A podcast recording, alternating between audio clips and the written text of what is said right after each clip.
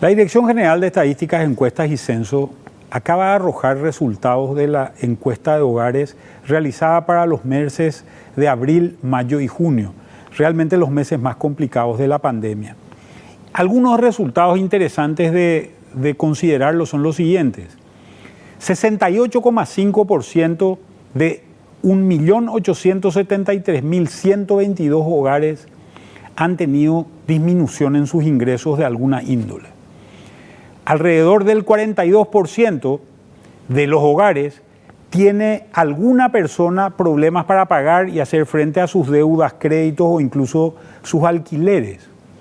Hemos encontrado también en esta encuesta una pérdida de trabajo o pérdida de fuente de ingreso para alrededor del 38% de los hogares y finalmente unos inconvenientes para conseguir trabajo, iniciar pandemia, alcanzan casi al 36% y la suspensión del trabajo sin pago se ha dado en el 27,7% de los hogares. Creemos que estos son los reflejos que claramente van impactando a la población paraguaya a partir de la pandemia. Y creemos que hay un dato que es llamativo también en este, en este elemento, es el hecho de que alrededor del 26,4% de los hogares tienen una persona que dice la encuesta se sintió solo o abandonado.